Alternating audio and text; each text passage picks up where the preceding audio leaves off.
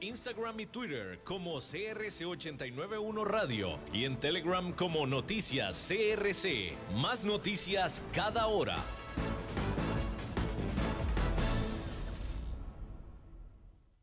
CRC 89.1 Radio y Cadena Radial Costarricense no se hacen responsables por las opiniones emitidas en este programa.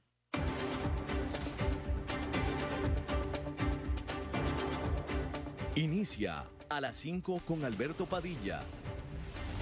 Un programa diseñado con el objetivo de llevarte diariamente un tema de actualidad, acompañado siempre de reconocidos editorialistas, de lunes a viernes a las 5 de la tarde por CRC 89.1 Radio.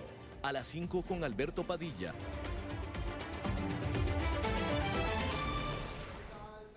Bienvenidos a esta emisión de A las 5 con su servidor Alberto Padilla. Muchísimas gracias por estarnos acompañando.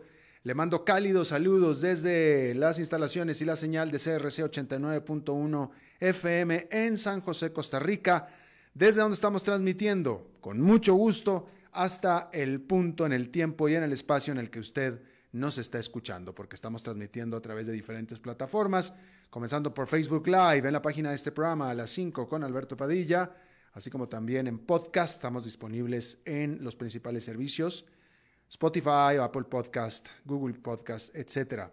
Aquí en Costa Rica, este programa que sale en vivo en este momento a las 5 de la tarde se repite todas las noches a las 10 aquí en CRC 89.1 FM.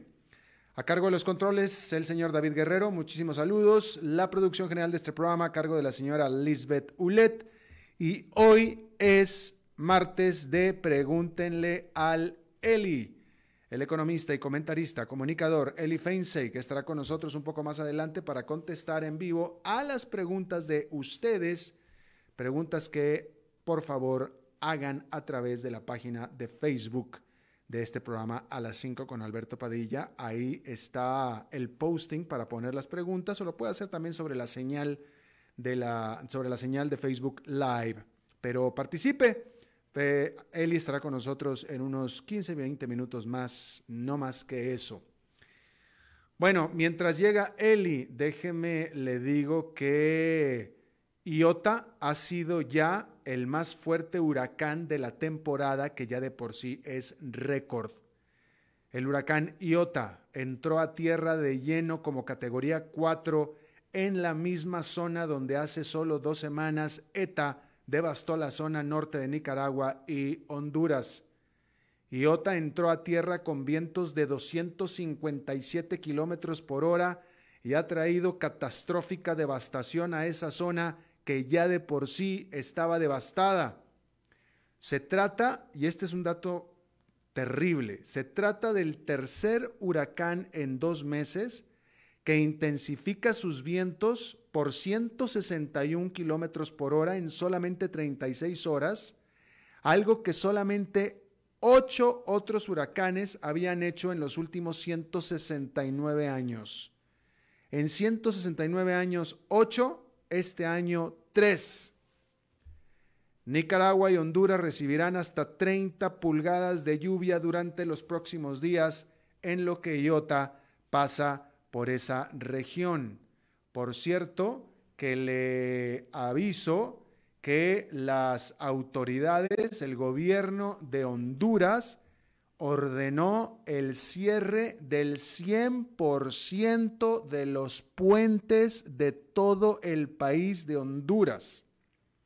El cierre, nadie puede cruzar ni para un lado ni para otro, ningún puente en todo el país de Honduras ante, obviamente, la crecida de todos los ríos y de todo lo que pase por debajo de todo puente en Honduras. Una situación terrible. Y la Comisión Permanente de Contingencias, que es la autoridad, ya puso en advertencia a la población, a todo el país, que si es necesario, como podría serlo, probablemente vayan a decretar ordenarse el cierre total de las carreteras en todo el país también, que seguramente va a venir siendo eso, que ya eso es nada más un paso más. Pero por lo pronto Honduras toma la decisión de cerrar absolutamente la circulación de todos los puentes del país en esta situación que es una, pues una situación mucho, mucho, muy difícil en esa ya apaleada región del norte de Nicaragua y todo el país de Honduras. Un abrazo y un saludo para todos los que están aguantando esa situación en este momento. Bien, vamos a cambiar de tema completamente y vamos a preguntarnos si acaso las vacunas para el coronavirus cumplirán realmente lo que nosotros estamos esperando de ellas. Porque los anuncios de grandes farmacéuticas de sus avances preliminares sobre sus vacunas en desarrollo han hecho volar las esperanzas de todo un planeta que ya está harto de la pandemia y también de los mercados accionarios jubilosos de que cuando la eventual vacuna erradique el coronavirus, la economía volverá a ser lo que antes era. Pero, ¿será? Pfizer fue la primera en hacer la presentación preliminar de su vacuna hace una semana. Pero esta vacuna, cuando salga, tendrá que mantenerse a 75 grados bajo cero. Para que usted tenga una idea, el congelador regular de casa no pasa de 5 grados bajo cero. Acá se necesitan 75 grados bajo cero, ¿ok? Si se pone la vacuna de Pfizer en un congelador normal, se echa a perder, punto. De hecho, ninguna otra vacuna en el mundo requiere mantenerse tan helada, por lo que las farmacias regulares y oficinas médicas no cuentan con congeladores tan congelados, digámoslo así. Tampoco existen los medios para transportarla así de fría, al menos de manera masiva por ahora. Pero eso no es todo. Pfizer dijo que su vacuna puede mantenerse en el congelador solamente un máximo de cinco días antes de que expire.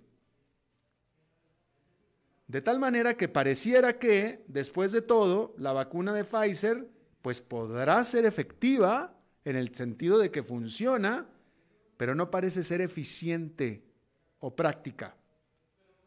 Eso es en cuanto a Pfizer. Moderna fue la otra farmacéutica que presentó preliminarmente su vacuna este lunes. La vacuna de Moderna no tiene que permanecer tan fría como la de Pfizer, pero aún así tiene que estar a 20 grados bajo cero. Es decir, de nuevo, no cualquier congelador, ¿verdad? Tampoco muchos lugares tienen congeladores así, ¿verdad? Otra ventaja de la vacuna de Moderna sobre Pfizer es que esta tiene una vida de congelador de hasta 30 días que la hace ser una opción más viable para su distribución en masa, más viable que la de Pfizer. La vacuna de Moderna se espera tenga un costo de alrededor de 60 dólares por el paquete de dos inyecciones que se necesitan. Pero pues ahora todos los ojos están puestos entonces en AstraZeneca y la Universidad de Oxford, que también están haciendo o están en la última fase de la vacuna que están ellos desarrollando. Esta vacuna de AstraZeneca y de Oxford se espera vaya a tener un costo mucho más accesible de 8 dólares y que tenga la característica de ser, de tener la vacuna un proceso de producción muy rápida. Veremos, veremos. Pero queda de manifiesto que el solo hecho de tener ya una vacuna lista fuera del laboratorio no es suficiente para comenzar a combatir el coronavirus claramente. Y probablemente vayamos a ver que el descubrimiento de la vacuna era la parte sencilla de todo el proceso. Lo realmente complicado habría sido el hacerle lo suficientemente práctica como para poder ser usada en todo el planeta con éxito, porque si no se usa en todo el planeta, entonces no va a tener éxito. Así es que la realidad de las cosas es que falta mucho. Falta bastante. Hay que decirlo de esa manera. Bueno, este martes se reunieron los ministros de los países productores de petróleo en medio de un futuro incierto para los mercados de crudo. Los miembros de la Organización de Países Exportadores de Petróleo y sus aliados recortaron en mayo su producción por una cifra histórica de 9.700.000 barriles para tratar de impulsar los precios desplomados junto con la demanda por la pandemia del COVID-19. Los productores planean aumentar el flujo gradualmente al ir aumentando la cantidad de automóviles por las calles del mundo y los aviones despegando por los aeropuertos del mundo. De hecho, la demanda se había venido recuperando de las profundidades a las que cayó durante el segundo trimestre del año, pero la renovada ola del coronavirus está volviendo a afectar la demanda de petróleo. La semana pasada, la OPEP redujo sus estimados de demanda petrolera para el 2020 en 9,8 millones de barriles diarios, es decir, 9 millones 800 mil, para dejarla en un nivel que es 10% debajo de donde se encontraba el año pasado. La reunión de este martes no es para decidir objetivos de producción, pero sí para hacer recomendaciones para la cumbre que se hará a finales de este mes. Pero lo que sí es seguro es que los productores petroleros que esperan, que están esperando volver a la normalidad, pues tendrán todavía que esperar para esto algún tiempo más.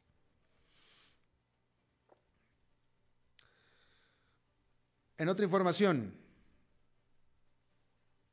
la pionera de los autos eléctricos, Tesla, nunca ha dejado de tener detractores, nunca detractores.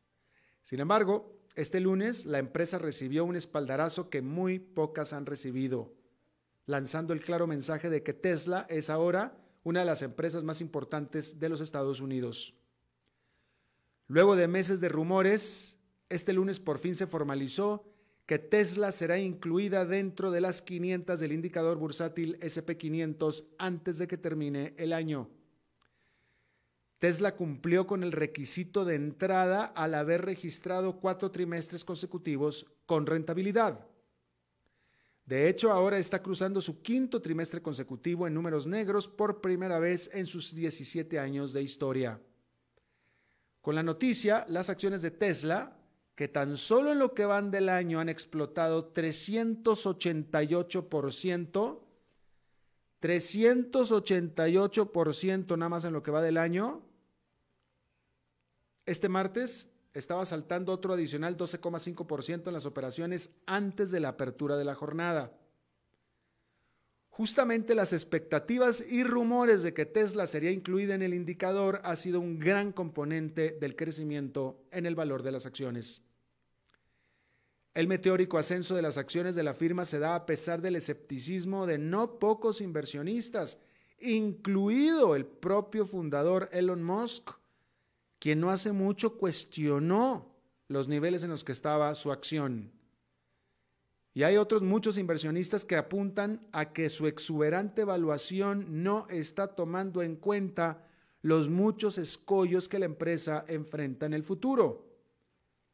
Por ejemplo, un ejemplo nada más, uno de muchísimos, Toyota, tan solo una de las gigantes rivales de Tesla, espera vender este año 9 millones 400 mil vehículos. Tesla solo venderá medio millón. Asimismo, la propia Wall Street no ha sido muy receptiva de Elon Musk, quien en su libertino uso o abuso de Twitter generó toda una investigación y castigo de la Comisión del Mercado de Valores de los Estados Unidos. Sin embargo, desde cualquier punto de vista, el ser incluida en el SP500 es todo un logro. El trimestre pasado la empresa registró fuertes utilidades récord impulsadas por las ventas récord, producto del éxito de su modelo más económico, el Model 3, y la exitosa puesta en operación de su giga armadora en Shanghái. Actualmente, con el valor de sus acciones, Tesla tiene una capitalización de mercado de cerca de 387 mil millones de dólares, lo que la hace más valiosa que el 95% de las otras empresas en el indicador. Y una vez que sean incluidas ya en el SP500, se espera reciban otro impulso más, pues se estima que los fondos de inversión atados al desempeño del indicador adquieran alrededor de unos 51 mil millones de dólares de acciones de Tesla para balancear sus portafolios, que van a tener que hacerlo. Y bueno, ahí tiene usted esta tecnológica. Otra tecnológica, media vecina ahí, del mismo estado de California, Airbnb, muy probablemente es la única empresa de turismo o dependiente de la industria del turismo que genera ganancias para la envidia de todos los demás en esa industria. A pesar de que la pandemia le ha significado un muy duro golpe a su industria, la Airbnb se las arregló para generar utilidades durante el trimestre pasado. Airbnb sigue con sus planes de salir a bolsa y en la documentación que presentó el lunes se reveló que la empresa de hecho logró una utilidad de 219 millones de dólares al tercer trimestre del año. Pero por supuesto que no ha sido fácil, no todo es miel sobre hojuelas. Primero que nada, Airbnb tuvo que hacer un fuerte recorte de personal para hacer caer sus costos. Pero luego de eso, Airbnb se benefició de un salto en el turismo doméstico de corta distancia, usualmente conduciendo el vehículo dentro de los Estados Unidos y de Europa durante los meses de verano. Asimismo, la empresa reveló un importante aumento en la duración de los hospedajes, con muchos trabajadores tomando el trabajo desde casa como trabajo desde cualquier casa. Airbnb tuvo un duro inicio de año reportando una pérdida neta de 916 millones de dólares al final de junio. Y el último trimestre del año puede también ser duro ante la tercera y más severa ola de la pandemia en muchos de sus mercados clave. Aún así, los inversionistas anticipan mucho la colocación en bolsa de Airbnb al ser la empresa una de las tecnológicas en manos privadas y de reciente creación más valiosas del mundo, alcanzando una evaluación en un momento de 31 mil millones de dólares. Bueno, esta nota se la voy a leer como la eh, escribí en la mañana, puesto que eso era lo que se estaba apostando en la mañana. Hay que decir que esta semana Mitch McConnell, bueno, mejor dicho, este día, Mitch McConnell, que es el líder de la mayoría del Senado, intentó asegurar, bueno, la nota decía, déjame le leo la nota como es primero. Este día el líder de la semana de la mayoría del Senado intentará asegurar más del legado de Donald Trump, del legado de Donald Trump, convocando a una votación por los nominados del presidente para la Junta de Gobernadores de la Reserva Federal, que es el Banco Central. De ser aprobados, será todo un dolor de cabeza más para el próximo presidente Joe Biden. Jody Shelton, nominada por Trump en el 2019, es una operadora del Partido Republicano, quien apoyó el retorno al patrón oro, el retorno de Estados Unidos al patrón oro que abandonó en 1971, una postura extremista a la que se opone la mayoría de los economistas. También Judy Shelton desde afuera ha criticado la autonomía del Banco Central de Estados Unidos. Autonomía la cual no respeta el presidente Donald Trump, por cierto, que muchas veces la ha criticado en Twitter. Otro nominado, Christopher Waller, es más convencional que la Shelton. Si ambos son confirmados, cosa que McConnell confía en que va a suceder, Trump habría designado a seis de los siete miembros de la Junta. A menos que los demócratas ganen el Senado, cuyo control se decidirá en una segunda vuelta electoral del estado de Georgia en enero, las posibilidades de mayor estímulo fiscal lucen nulas, dejando a la Fed como el único medio para apoyar la recuperación de la economía de Estados Unidos. Pero si Biden se queda sin el apoyo del Senado, tendrá grandes problemas para que se le aprueben sus propios nominados a la Fed. Por tanto, muy probablemente vaya a tomar la oficina oval Biden con muy poco margen de maniobra para resolver los problemas económicos del país. Así fue como escribí la nota porque se daba por sentado que Judy Shelton iba a ser ah, eh, confirmada por los republicanos en el Senado. Pues, oh sorpresa, que no lo fue los propios republicanos no la quisieron, precisamente por, iba a decir que por loca, pero pues no voy a decirlo, simplemente por impresentable. ni aunque la hubiera nominado, ni aunque la nominó Donald Trump y el Partido Republicano está detrás de Donald Trump, etcétera, este fue un bocado demasiado grande para tragar y no la presentaron, no la confirmaron. En teoría va a haber otra votación más por ella misma y vamos a ver si en esa pasa, pero por lo pronto, en un movimiento sorpresa, no confirmaron a esta nominada de Donald Trump, a la otra o al otro sí. Ese sí pasó sin problema. Esta no. Lo que, lo que sea menos tú, básicamente fue lo que le dijeron. Eh, ¿Qué más le voy a informar? Déjeme informarle que, bueno, hombre, Lufthansa dejará de dar bocadillos gratis a sus pasajeros. ¿Cómo ve? Esta que es la tradicional aerolínea bandera alemana, Lufthansa, agobiada por la crisis de la pandemia, que obliga a reducir costos hasta los más humanamente posible, ha tenido que recortar todo. Recortó sus itinerarios, recortó su flota, recortó su plantilla laboral y pues ahora también está recortando los bocadillos gratis a bordo. La aerolínea anunció que dejará de ofrecer bocadillos gratis a sus pasajeros en cabina turista. Interesante notar que en un momento bastante cándido, la propia Lufthansa declaró que los bocadillos que últimamente venían ofreciendo igual no eran del gusto de la mayoría de sus pasajeros. Así estarían. Por lo que pues optó mejor por ya dejar de ofrecerlos del todo y ahora tendrá una oferta de bocadillos de mucho mejor calidad, pero que habrá que pagar por ellos. Lo que sí ofrecerá de cortesía Lufthansa, eso sí, es una botellita de agua a los pasajeros.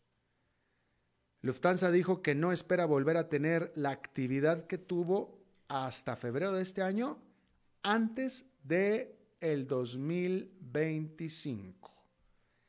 Eso es lo que dijo Lufthansa. A ver, bueno, antes de que se me olvide, déjeme le informo que allá en Nueva York fue, sin embargo, una jornada negativa, con el índice industrial Dow Jones perdiendo 0,56%, el Nasdaq Composite cayendo 0,21%, el Standard Poor's 500 con una caída cercana al medio punto porcentual. Bueno, déjeme, le comento, a ver, un poco acá. Este, eh, eh, esta es una noticia, pues que curiosamente prácticamente ningún medio le tomó mucha atención. Y ahorita le voy a decir por qué. Fox News que es abiertamente una cadena trompista, Fox News, lo puso en su primer titular en su página de internet. En su primer titular. Y el titular es Reconteo de Georgia descubre más de 2.600 boletas electorales no contadas en el condado de Floyd. Reconteo de Georgia descubre más de 2.600 boletas electorales no contadas en el, en el condado de Floyd. Hombre, uno ve este titular y bueno, suena espectacular, ¿no? Lo primero es que llama mucho la atención por espectacular, pero después por terrible. Sobre todo con estas denuncias de fraude electoral por parte de la campaña de Donald Trump. ¿Cómo es posible esto, no? Bueno, esa fue la primera nota titular de siete columnas de Fox News. Pero ya uno leyendo la nota, ya la propia Fox News aclara, matiza, aclara que se trata de menos de 2.650 boletas electorales que se encontraron por un descuido, menos de 2.650 de un total de más de 5 millones. Es decir, una pequeñísima fracción. Aclara también la nota que no hay evidencia de que el descuido haya sido generalizado. Aclara que Trump, de esas 2.650 boletas, Trump ganó 800. Y este descubrimiento, así como las boletas adicionales, no cambian el resultado de la elección de Georgia a favor de Biden. Eso también lo aclara Fox. Entonces, pues ahí lo tiene usted. O sea, el titular espectacular, amarillo, claramente, y bueno, eso es hasta ahora lo más cercano a, que, a lo que se puede, vaya, no es fraude, porque no fue fraude, fue un descuido, pero hasta ahora digamos que es lo más cercano que ha habido con relación a las quejas de la campaña de Donald Trump, dicho por la propia cadena que tanto, tanto se ha alineado con Donald Trump. Y pues ahí lo tiene usted, con todas las aclaraciones de el asunto. Eh, bueno, y por cierto, otra también, digo, me parece un poco colorida la nota, pero no, deja de ser real, ¿no? Y es que eh, eh, el nuevo abogado, el nuevo equipo, el nuevo abogado, el nuevo equipo legal de Donald Trump, comandado por un abogado, este abogado, justo antes de que lo haya contratado Donald Trump, él había dicho, porque este es un nuevo abogado que contrató para disputar las elecciones de Pensilvania, pero él había dicho después de las elecciones y antes de que lo contratara Donald Trump, que eh, él había dicho públicamente que Biden ganó y que las demandas legales no funcionan en este caso. Ya lo había dicho. Bueno, pues es el abogado que se contrató Donald Trump. Ahí lo tiene. Vamos a hacer una pausa y regresamos con Pregúntenle a Leli. Y hagan eso, pregúntenle a Leli. A las 5 con Alberto Padilla, por CRC 89.1 Radio. Tinto, blanco, rosado, espumante, seco dulce. El vino es como los amigos, proviene de diferentes cepas y familias convertidas en bodegas de tradición. La Iride, una bodega personal establecida en Mendoza, Argentina, produce vino de exportación con la calidad de Mendoza, expresada en taninos frescos, frutales, remembranzas de tabaco y chocolate. Una fiesta al paladar. La Iride, vinos argentinos de tradición. Evitar el contagio. Ya sabes cómo hacerlo. El reto está en no dejar de hacerlo. Seguite lavando las manos frecuentemente con agua y jabón. No te toques la cara sin haberte lavado las manos primero. Tapate la nariz y la boca con el antebrazo antes de toser o estornudar. Mantenete a una distancia física de 2 metros y no debes olvidar llevar puesta siempre la mascarilla como barrera de protección. Si respetas las reglas, evitas el contagio. Sigamos cuidándonos. Esto es un problema de todos que resolvemos cada uno. Un mensaje de la Cámara Nacional de Radiodifusión y esta emisora. Haga crecer su negocio. Facebook, Mercadeo y más. Imágenes en alta definición, estrategia de crecimiento y muchos beneficios. Información al 7189-5277. Paquetes especiales desde 40 mil colones mensuales. Sí, todo eso desde 40 mil colones mensuales. Contáctenos al 7189-5277. Desde Maipú, Mendoza, la tierra del olivo nos llega aceite de oliva Laur. Su delicada y elegante textura, así como su afrutado aroma vegetal, lo convierten en un aceite especial para paladares exigentes. Disponible en tres variedades: Laur Cruz de Piedra, Laur Aceite de Oliva Extra Virgen y Laur Gran Mendoza Aceite de Oliva Extra Virgen. Lo mejor de tres zonas en una sola botella. Galardonado con el Gran Prestige Gold en el Terra Olivo 2018. Aceites de oliva Laur no pueden faltar en tu mesa. De venta en todas las tiendas, don Fernando.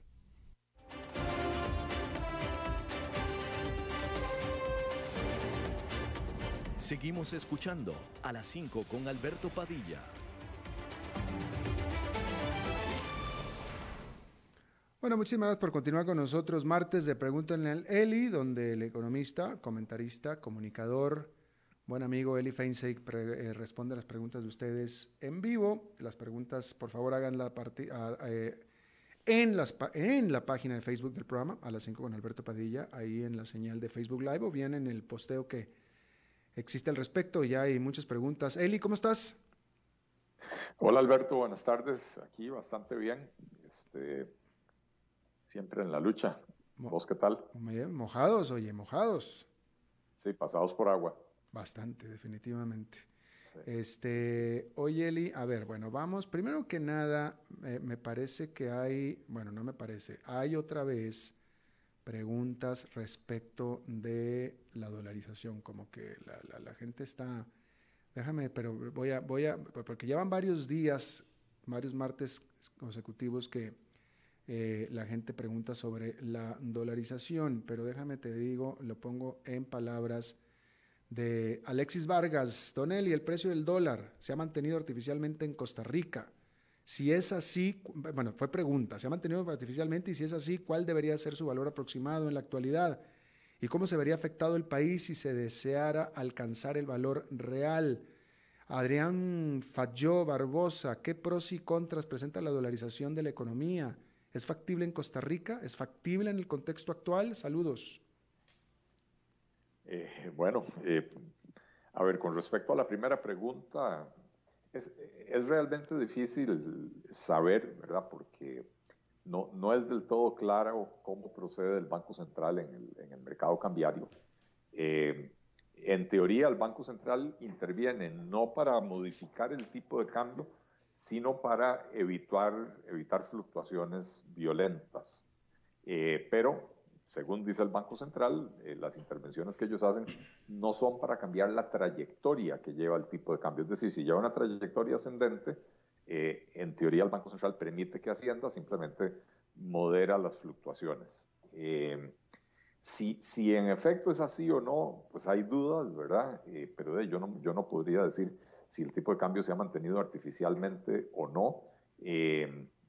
es, es, es, un poco difícil determinarlo y, más aún decir cuál debería ser el tipo de cambio. O sea, el tipo de cambio debería ser el que determina el mercado. Eh, y cuando aparece alguien, un funcionario público, que decide, yo quiero que el tipo de cambio sea este, bueno, usualmente eso es para favorecer a algún sector u otro sector de la, de la economía a los que les conviene o un tipo de cambio más alto o un tipo de cambio más bajo, ¿verdad? Depende de, de, de, quién. A los exportadores siempre les va a convenir un tipo, un tipo de cambio más alto, a los importadores, por el contrario, un tipo de cambio más bajo, eh, a los deudores en dólares un tipo de cambio más bajo, etcétera, ¿verdad? Em, pros y contras de la dolarización. Bueno, eh, eh, el pro principal de la dolarización es que se le quita al Banco Central la, potestad de, de manipular la oferta monetaria, porque dolarizar básicamente quiere decir quedarnos sin una moneda nacional y, o sea, renunciar a tener una moneda nacional. Entonces, eso implica, como digo, que se le quita al Banco Central la potestad de manipularla, de manipular la emisión monetaria, con lo cual eh, eh, se, se, tienden a evitar eh, ciclos inflacionarios, como, como, y también se evita, por supuesto, la, las fluctuaciones del tipo de cambio, porque ya estamos pegados a la, a la moneda, a la moneda de cambio que se utiliza a nivel mundial. Em, esto es eh, importante en países donde el manejo de la política monetaria es irresponsable y tienen ciclos inflacionarios o hiperinflacionarios importantes, ¿verdad? Entonces, ahí quitarle a las autoridades monetarias la potestad de emitir dinero es de, primordial importancia.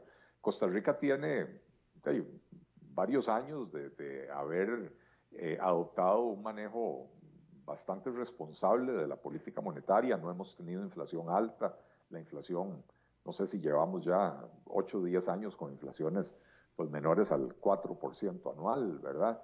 Eh, y entonces en ese sentido eh, eh, no, no tendríamos gran ganancia.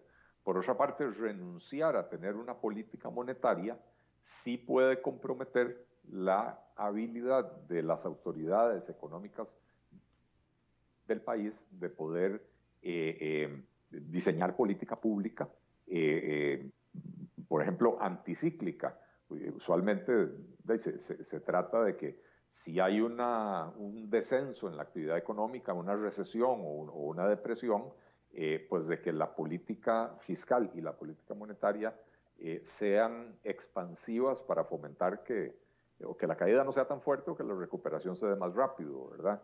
y al, al renunciar a tener una moneda local, simplemente no tenemos política monetaria, no tenemos la posibilidad de, de, eh, influir o de incidir, de tener una política monetaria contracíclica o anticíclica para ayudarnos, por ejemplo, a salir de una crisis como la que tenemos hoy. Eh, así que, pues, no, es tan ventajoso en, ese sentido. El argumento principal en pro de la dolarización es eh, quitarle a, los funcionarios la posibilidad de influir sobre el valor de la moneda, porque usualmente cuando tienen esa posibilidad la usan para favorecer algunos sectores de su preferencia. Em, pero insisto, bueno, Costa Rica por lo menos en la última década, un poco más, eh, eh, ya, ya, ese ha dejado de ser el caso, ¿verdad? Em, y por otra parte, no es, que, no, es que, no es que le quitamos a los funcionarios esa posibilidad, es que le quitamos a los funcionarios costarricenses la posibilidad de, de, hacer esa manipulación, pero la dejamos en manos de funcionarios gringos, eh, con el problema de que las fluctuaciones del dólar no necesariamente eh, van a, tener, a guardar relación con las fluctuaciones de la economía costarricense, ¿verdad? Entonces, eh, eh, cuando el país puede necesitar una, una, moneda más barata, el dólar puede estar apreciándose contra otras monedas y cuando el país puede necesitar una moneda más cara, el dólar podría estarse depreciando con respecto a otras monedas y, y, y simple y sencillamente perdemos control sobre eso, ¿verdad? De manera que, que, si tuviéramos una situación hiperinflacionaria, yo, yo sería de los primeros en andar pidiendo la dolarización. En este momento eh, eh, realmente hay que sentarse a analizar, y no es algo que yo haya hecho, pero hay que sentarse a analizar con mucho cuidado, qué es más caro para Costa Rica, si desdolarizar lo que hay dolarizado en la economía o si más bien terminar de dolarizar la economía, ¿verdad? El problema es que estamos en un gallo gallina a mitad de camino donde eh, estamos muy dolarizados, pero no lo suficiente para que sea fácil dar el paso de terminar de dolarizar, eh, y, pero, pero sí mucho para eh, que la política monetaria del país haya perdido eficacia, ¿verdad? Claro, claro. Miguel Méndez te pregunta, dice, la pregunta obligatoria es sobre la decisión de Canadá y Brasil de aumentarle el arancel a Costa Rica por el tema del aumento del arancelario del azúcar. Bueno, esas son las lamentables consecuencias de las estúpidas políticas proteccionistas que adoptan los gobiernos del PAC. Em, lo, de Brasil hasta el momento está afectando sobre todo a la industria alimentaria costarricense. Es un, golpe para un sector, eh, eh, un sector productivo nacional, ¿verdad? Em, lo, de Canadá, eh, a mí me preocupa mucho porque todavía no se conoce exactamente, o por lo menos yo todavía no he visto cuáles son las medidas que, va a adoptar Canadá, pero mencionó entre las posibilidades ponerle un impuesto a la importación de implementos médicos y eso eh, podría tener un impacto no solo en la, en la actividad económica en Costa Rica, sino en la atracción de inversión extranjera, porque la producción de, de, implementos médicos en Costa Rica es básicamente inversión extranjera, no, no, no el 100%, también hay industria nacional, ¿verdad? Pero, pero mayoritariamente es, es empresa extranjera ubicada en zonas francas eh, y, y, eso, y ese golpe podría dificultar la atracción de nueva inversión extranjera al país. Eh, insisto y reitero, ¿verdad? que es el lamentable efecto de las estúpidas políticas proteccionistas que, sigue, que han seguido los dos gobiernos PAC, eh, y aquí empezamos a ver las consecuencias, y consecuencias absolutamente amparadas en el, en el régimen eh, comercial internacional, ¿verdad? Brasil no está haciendo esto aleatoriamente, lo está haciendo con autorización de la Organización Mundial del Comercio, porque es lo que corresponde cuando un país eh, crea o eleva aranceles injustificadamente eh, contra otro país, ¿verdad? Sí, justamente Hans Gómez, eh, sobre el tema, pregunta si este es otra, ¿cómo dice este? Dice, bueno, eh, compara que si esto es... Exactamente, otra, otra cosa parecida al aguacate mexicano, con lo que pasó con el aguacate mexicano. Pues, pues sí, a ver, porque lo de Brasil es con el azúcar y lo de Canadá también es con el azúcar. y sí, básicamente son no es igual porque en el caso de México, Costa Rica alegó eh, motivos fitosanitarios, eh, lo cual los economistas conocemos como barreras no arancelarias, ¿verdad? Y en el caso de Brasil y Canadá fue más bien un arancel. Se, creó una, una sobretasa eh, por encima del arancel que ya estaba aprobado. entonces, en un caso son medidas no arancelarias, en el otro caso son medidas arancelarias y la defensa la defensa del país es diferente. Eh, eh, a pesar de que yo creo que lo, que Costa Rica hizo con el aguacate es una atrocidad, una arbitrariedad y una barbaridad, eh, es posible que Costa Rica gane ese litigio, ¿verdad? Eh, si Costa Rica logra demostrar que sí, que, México tenía la, mancha del sol y que no garantiza la, la, pureza del producto, lo que sea, ¿verdad? En el caso de la sobretasa arancelaria, simple y sencillamente es un caso, como, como dicen en inglés, open and shut, ¿verdad? Abren el expediente, leen la primera página y lo cierran porque está clarísimo que lo que Costa Rica hizo es absolutamente ilegal en el, en el eh, ¿cómo se llama? En el entramado legal del comercio internacional. de, hecho, por eso lo, lo, de Brasil se resolvió tan rápido y lo de México todavía sigue, en, eh, o lo del aguacate, digamos, todavía sigue en análisis.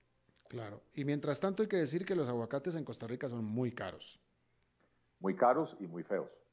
Bueno. Eh, digo, el, importado por lo menos, el, el, el Haas, que era el que importábamos de México, hoy en día es un producto de inferior calidad.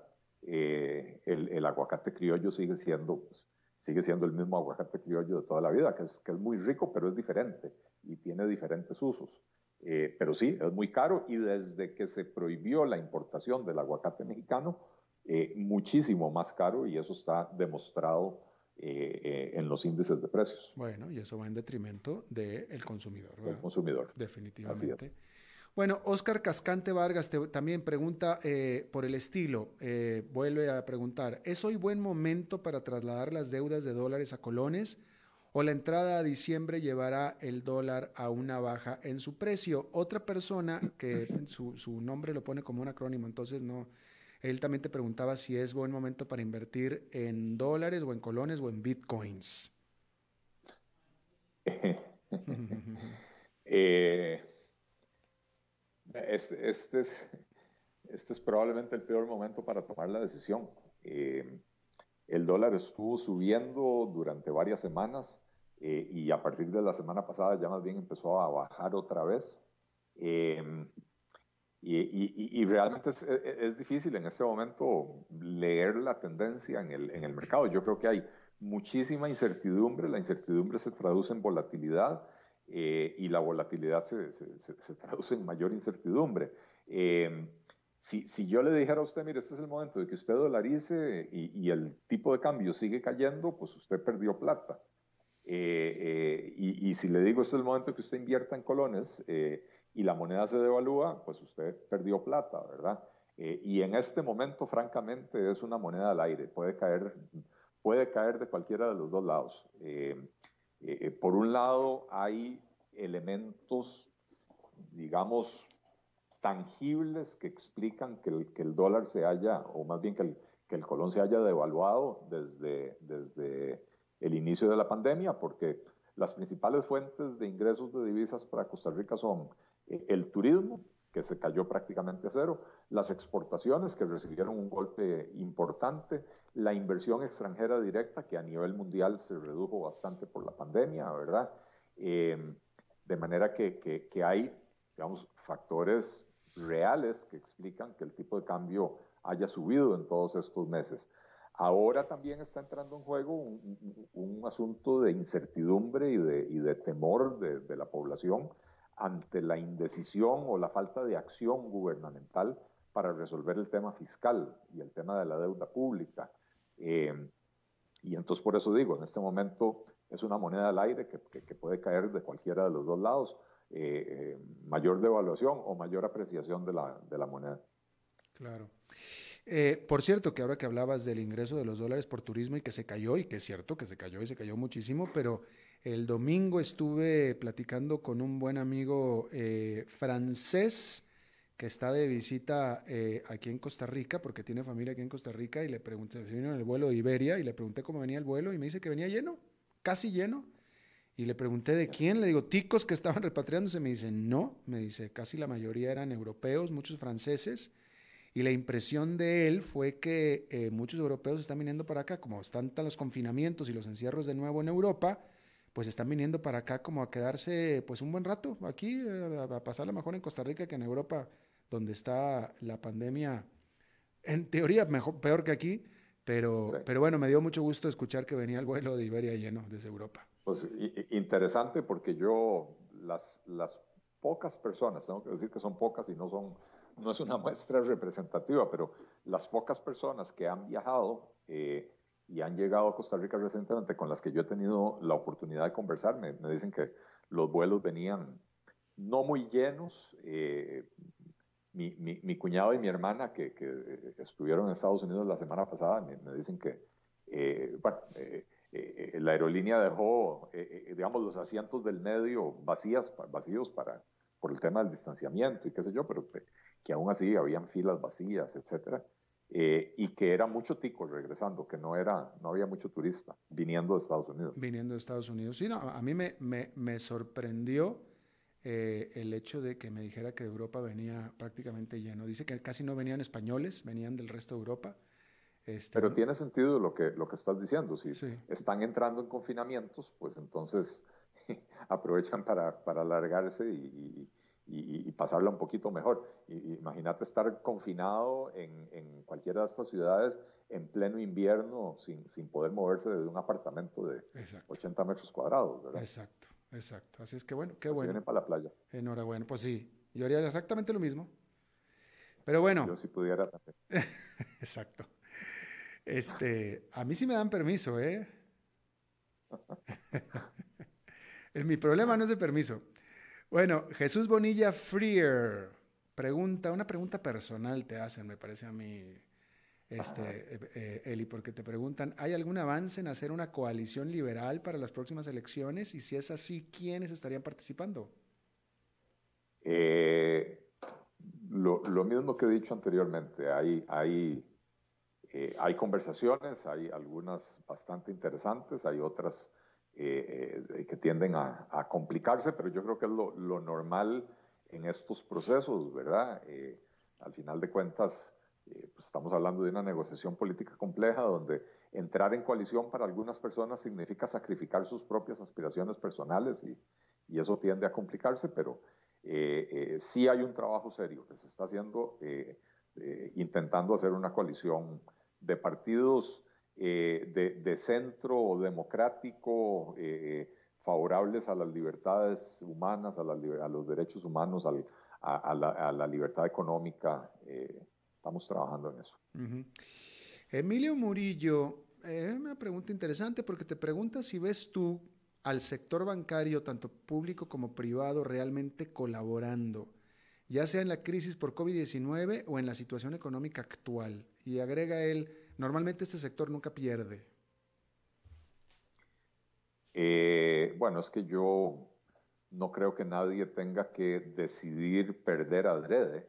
Eh, los negocios se hacen eh, para ganar. y ciertamente hay, hay, negocios que, pierden, no, no, por decisión propia, pierden algunos porque el gobierno ordenó cierres y entonces perdieron su clientela o tuvieron que cerrar sus operaciones, eh, eh, etcétera. Em, eh, y, los bancos, por supuesto que es normal que se protejan, están en un negocio bastante delicado donde una movida en falso puede provocar una corrida bancaria, puede provocar hasta la, quiebra por, por iliquidez, ni siquiera por insolvencia de, de, las entidades bancarias, ¿verdad? Eh, pero ciertamente cuando hay situaciones como la que estamos viviendo, los bancos eh, eh, sufren en qué sentido? Sufren en el sentido de que, de que no están pudiendo colocar la cantidad de crédito que hubieran preferido, hubieran querido colocar. y al final de cuentas el negocio del banco es colocar crédito, pero colocar crédito con ciertos márgenes de seguridad. entonces, no sé, no, no, no, no, no, sé qué decirle, ¿verdad? Yo, yo creo que eh, muchos de los problemas que tenemos en este país tienen que ver más, más que todo con la, la, regulación prudencial eh, que amarra de manos eh, muchas veces a los bancos y, y, tendemos a, establecer las responsabilidades donde no corresponden. Mariano Carvajal te, pregunta, el problema fiscal de Costa Rica es déficit fiscal, y eso por supuesto es deuda externa y pago de intereses.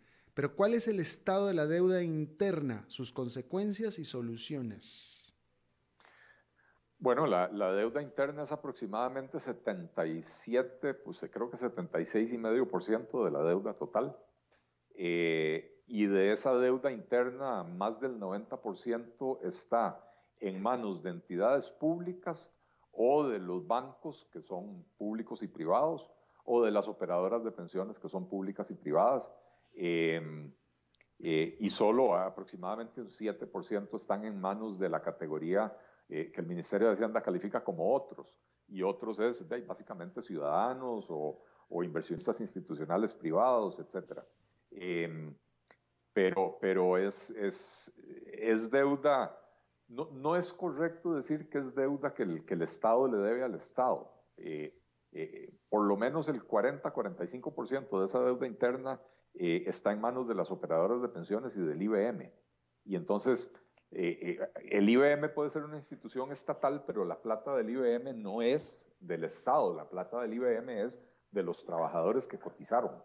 Y, hacerle, digamos, un recorte a esa deuda, llamar al IBM y decirle, mire, le vamos a pagar el 80% de lo que le debemos o, o, le vamos a rebajar la tasa de interés de la tasa de mercado a una tasa eh, eh, antojadizamente baja, eh, bueno, esto puede poner en problemas al propio fondo de pensiones. Ya hoy veíamos, hoy, hoy la, la, la Nación nos cuenta que dice, pandemia adelanta en cuatro años déficit en el sistema de salud. Bueno, en el sistema de pensiones es aún más grave el, el, el asunto, ¿verdad? Entonces, no es así de fácil agarrar y borrar eso. Una vez más, la, la deuda que está en manos de, de de, los bancos también. Si, si, se le hace un recorte a esa deuda de alguna naturaleza, puede poner en riesgo la, la liquidez y la solvencia de los bancos. Y lo último que quisiéramos es eh, provocar un, un, descalabro, un descalabro financiero eh, eh, en medio de una crisis fiscal, ¿verdad? Entonces hay que tener mucho cuidado con, con, esa situación. lo que sí hay, y, y esto es una, una pésima práctica que habría que parar, pero de inmediato, es la, pésima práctica de que las instituciones estatales reciben dinero del presupuesto nacional, no lo gastan y entonces ese dinero lo ponen en títulos de Hacienda. Y entonces Hacienda termina pagándole al PANI o al INDER intereses sobre dinero que Hacienda le regaló al PANI y a INDER, ¿verdad? Y eso sí no tiene ningún sentido las subejecuciones presupuestarias deberían de devolverse íntegras a la caja única del Estado y dejar de estar pagando intereses sobre eso, ¿verdad? Ahí sí que, en eso hay que ser tajante. Ahora, una pregunta aclaratoria. Esa deuda interna de estos, o sea, estos tenedores de la deuda interna que tú dijiste que son los fondos de pensiones, etcétera, que son los que poseen la deuda interna, eh, y dado que la deuda soberana de Costa Rica está a punto del nivel basura, si no es que ya sigue siendo deuda basura de, estos, de, estos tenedores. Eh, sigue siendo deuda basura del, gobierno, que está en manos de entidades. Eh, o, sea, es que, o sea, es una deuda riesgosa de todos modos. Sí. Es una deuda muy riesgosa y tenemos, eh, a ver, la razón por la que estas cosas ningún gobierno las ha querido cambiar, Alberto y, y, queridos radioescuchas, es que, que que para los gobiernos es muy cómodo, porque estas entidades, los fondos de pensiones, el INS, etcétera, los, los, tenedores de la deuda, son la caja chica del gobierno. Entonces, eh, un, país con los índices fiscales de Costa Rica, con el nivel de, déficit fiscal eh, y el hecho de que durante 10 o 12 años hemos tenido déficits fiscales superiores al 4% y durante 8 o 9 años superiores al 5%, un país en estas condiciones y con el nivel de endeudamiento de Costa Rica que no haya colapsado eh, estilo Argentina, la única razón, Alberto, es porque nos creamos un perverso sistema donde el Estado se reserva un montón de actividades para tener instituciones que, que financien eh, eh, las, los abusos que comete el Estado con las finanzas públicas. Pero ponemos en riesgo la seguridad social. Si hay un default, si el Estado costarricense deja, o si el gobierno de Costa Rica deja de honrar sus, compromisos y caemos en default, nos llevamos en banda las pensiones básicas del IBM, nos llevamos en banda los, las pensiones complementarias, las OPCs, nos llevamos en banda a, a que es la Junta de, pensiones del magisterio, que es uno de los principales tenedores de, deuda pública. Nos llevamos en banda al INS, nos llevamos en banda a, básicamente todo el, el, entramado económico de este país. Y por eso es en parte que no es bueno tener este entramado de empresas públicas eh, eh, eh, que no solo son relativamente ineficientes y encarecen el costo de la vida, sino que además facilitan este perverso esquema de financiamiento del gobierno que hace que el gobierno no tenga la presión ni la obligación de recortar el gasto ni de, ni de equilibrar las finanzas públicas, porque siempre tiene a cualquiera de estas entidades a una llamada de teléfono, de levantar el teléfono al, gerente de cualquiera de esas y decirle, señor, necesito que me compre, voy a hacer una emisión, necesito que me compre 100 mil millones de colones, eh, y ahí van detrás, ¿verdad?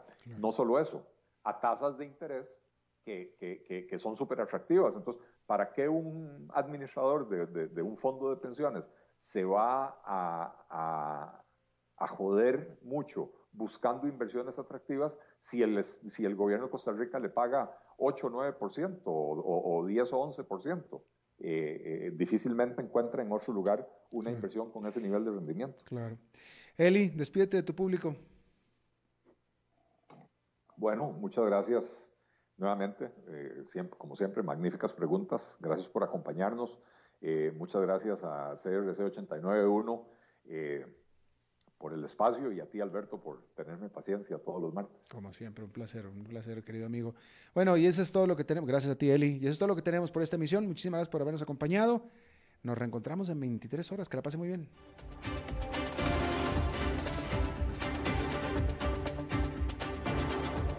Concluye a las 5 con Alberto Padilla un programa diseñado con el objetivo de llevarte diariamente un tema de actualidad, acompañado siempre de reconocidos editorialistas, de lunes a viernes a las 5 de la tarde por CRC 89.1 Radio, a las 5 con Alberto Padilla.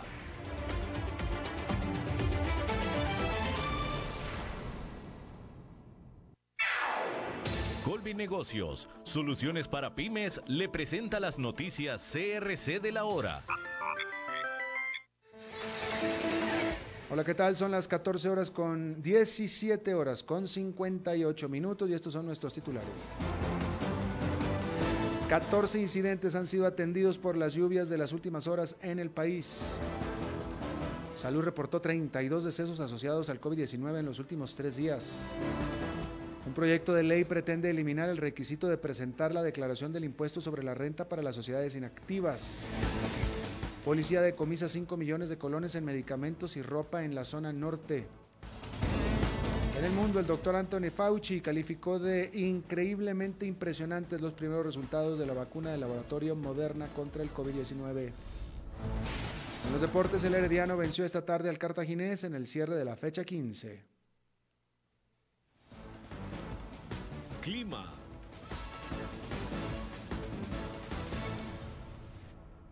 La Comisión Nacional de Emergencias atendió 14 eventos por inundaciones en el país debido a las fuertes lluvias de las últimas horas. Las zonas que presentó mayores lluvias fue el Pacífico Sur, en los cantones de Corredores, Buenos Aires y Cotobruz, que presentaron inundaciones de variable intensidad y ríos crecidos. El presidente del CNE, Alexander Solís, insistió en que algunas zonas del país se mantienen muy vulnerables por la saturación de los suelos debido a las lluvias de las semanas anteriores. Hasta el momento se mantienen 88 personas en siete albergues, la mayoría en Santa Cruz de Guanacaste, donde se atiende un total de 81 personas y 7 personas en Alajuelita. Salud.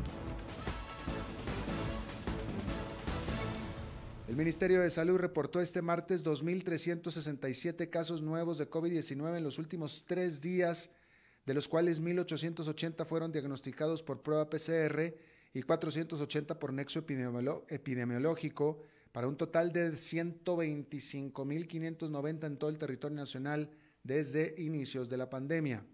Según los datos de salud, la cantidad de personas recuperadas llega a 77.558. En los últimos tres días se reportaron 32 fallecimientos, de los cuales 9 fueron el domingo, 11 el lunes, 12 este martes.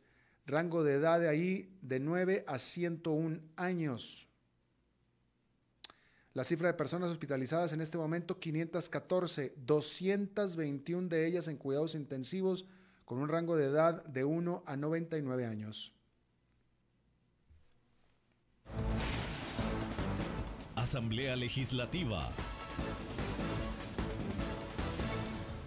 Proyecto de ley pretende eliminar el requisito de presentar la declaración del impuesto sobre la renta para las sociedades inactivas. El plan fue presentado por el diputado social cristiano Pablo Heriberto Abarca y legisladores de otras fracciones. Según Abarca, esta iniciativa vendría a solventar un error cometido en la Ley de Fortalecimiento de las Finanzas Públicas aprobada en el 2018. El proyecto fue recientemente presentado a la corriente legislativa y espera ser asignado a una comisión que lo estudie.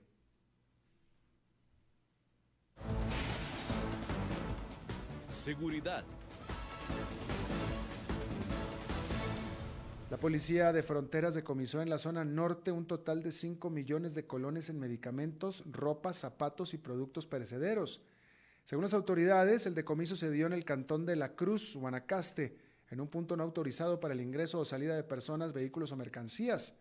Dentro del producto incautado se encuentran 11.400 unidades de diversos fármacos de contrabando, muchos de los cuales incluso no pueden ser comercializados sin receta médica, como es el caso de antibióticos.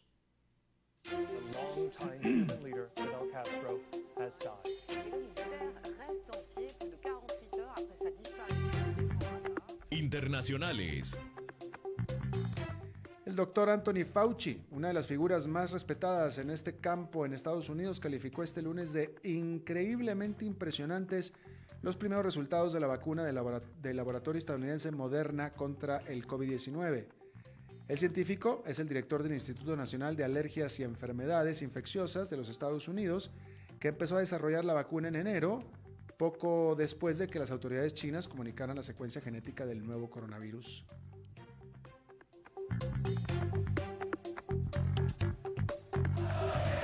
De los deportes en noticias CRC 89.1 Radio. El club Sport Herediano venció 1-0 al cartaginés con un autogol del cubano Marcel Hernández y esta tarde fue en el Fello Mesa. Con esta victoria, los florenses sellan su clasificación a semifinales tras llegar a 22 puntos en la segunda casilla del grupo A y con tres duelos pendientes aún para el cierre de la primera fase.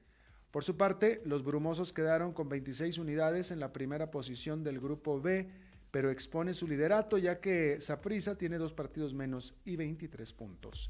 Herediano volverá a la acción el jueves ante Limón FC, mientras que Cartaginés jugará de nuevo hasta el 29 de noviembre contra Pérez Celedón. Está usted informado a las 18 horas con 4 minutos, exactamente en 12 horas las primeras informaciones del nuevo día. No se vaya porque está empezando el programa Contacto Deportivo. Lo saluda Alberto Padilla, que tenga buenas noches. Colby Negocios, con las mejores opciones de conectividad, le presentó las noticias CRC de la hora. Y en otras noticias, emprendedores se unen para salir adelante. Cuando una puerta se cierra, una ventana se abre. En Colby Negocios brindamos el servicio de Internet con la infraestructura más avanzada del país para que su pyme pueda enfrentar los retos de hoy. Conecte su negocio con nuestra fibra óptica de hasta 500 megas y soluciones de productividad Colby Microsoft 365. Hablemos al 800 Colby Pymes. Reinvente su negocio y avance a la segura.